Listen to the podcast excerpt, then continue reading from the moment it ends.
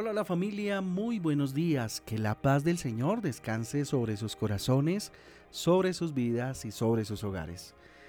Con ustedes su pastor y servidor Fabián Giraldo de la Iglesia Cristiana Jesucristo Transforma. Hoy les invito a un tiempo devocional, a un tiempo de transformación, de renovación por medio de la palabra de Dios, como todos los días.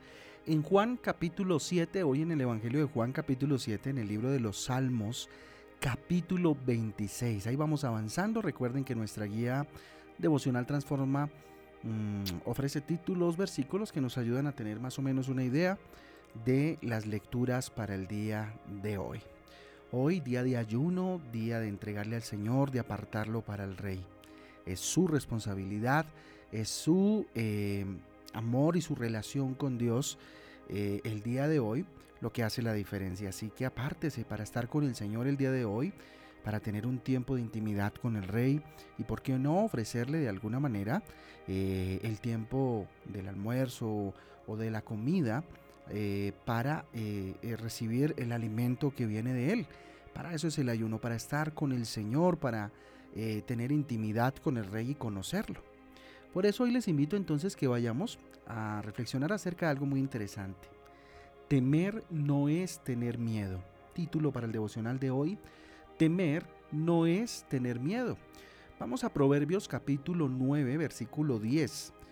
Proverbios capítulo 9, versículo 10, versículo bastante conocido ya. Dice, el comienzo de la sabiduría es el temor del Señor.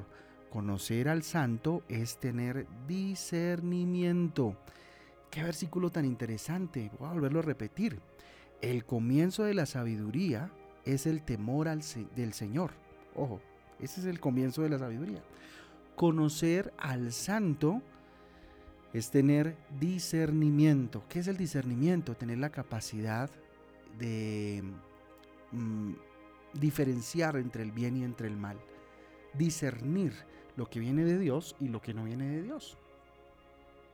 Pero entonces, eh, dice, el principio de la sabiduría es el temor del Señor. La falta de respeto es un paso hacia la destrucción, familia. La falta de reconocimiento de Dios como rey y a veces blasfemarlo eh, y respetar a Dios es un camino directo a la, a la destrucción. A veces nos preguntamos, o se preguntan muchos, más bien porque pues los cristianos obviamente no, no hacen esto, hombre, ¿por qué me pasan estas cosas? ¿Por qué me está sucediendo esto, lo otro? Miren, muchas veces, eh, sin querer tal vez, o porque se nos volvió rutina ser eh, burlones, o, o qué sé yo, faltamos al respeto a Dios, faltamos al respeto a su palabra y sufrimos ciertas consecuencias, ¿de verdad? Entonces, y, bueno, esto es un camino hacia la destrucción, es falta de sabiduría, por supuesto, el no tener temor de Dios. Temer a Dios no es tenerle miedo, ¿verdad? Como dice el título, sino sentir respeto por el rey, sino sentir eh, una honra y un respeto reverente a Dios, sentir celo por Él y por su palabra. Yo sé que a usted tal vez le ha pasado muchas veces que alguien ofende a Dios ofende su palabra y usted eh, se llena de enojo, tal vez eh, de celo de parte de Dios porque le ama, porque no quiere que eh, alguien pues, se vaya a burlar, ¿cierto?, de Dios y su palabra. Entonces, miren, el respeto comienza cuando reconocemos que Dios es soberano cuando tenemos la capacidad de reconocer la soberanía de Dios sobre mi vida y sobre la creación. Cuando reconocemos que Dios es omnipotente, es capaz de todo, que es omnisciente, que es omnipresente, que está en todo lugar, que todo lo sabe. Dios sabe todas las cosas, hasta lo que sucede dentro de nuestro corazón, allá en el interior, Él sí que sabe lo que pasa allá lo que tú piensas, lo que tú sientes, lo que tú vives. Por eso, el temor a Dios debe ser algo genuino, genuino, cristalino, diáfano. Honra a Dios, respeta a Dios, ten temor de Dios. A veces como seres humanos nos aventuramos mucho a decir más de lo que debemos decir, a proferir cosas que salen de nuestra boca creyendo que es chistoso o que, bueno, no sé, es intelectual, pero definitivamente eh, muchas veces podemos estar irrespetando a Dios. Muchas veces podemos estar deshonrando a Dios.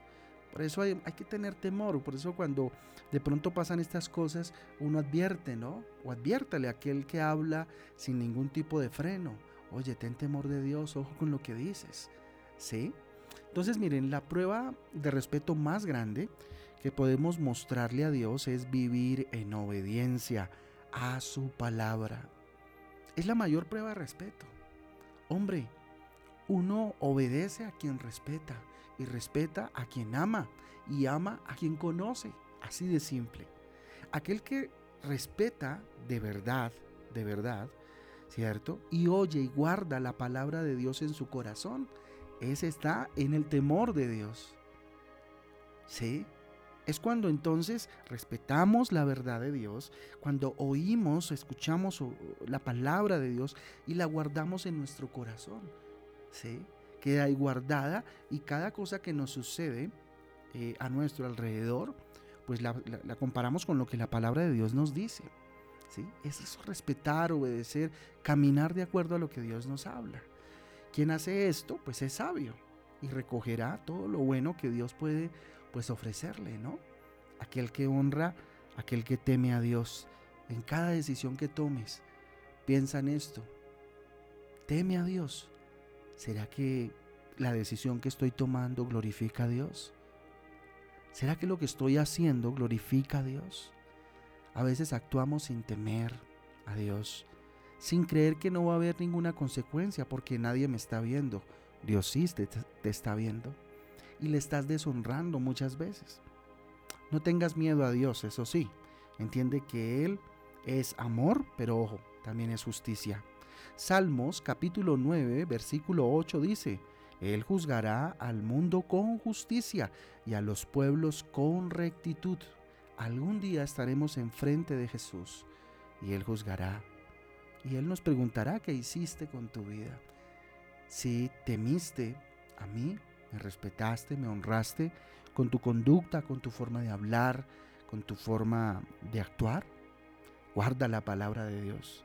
No uses la palabra de Dios como un juego, como un juego de adivinanzas, ¿no? Como que voy a, a ver qué me sale y entonces empiezo a pasar hojas para que me salga una promesa.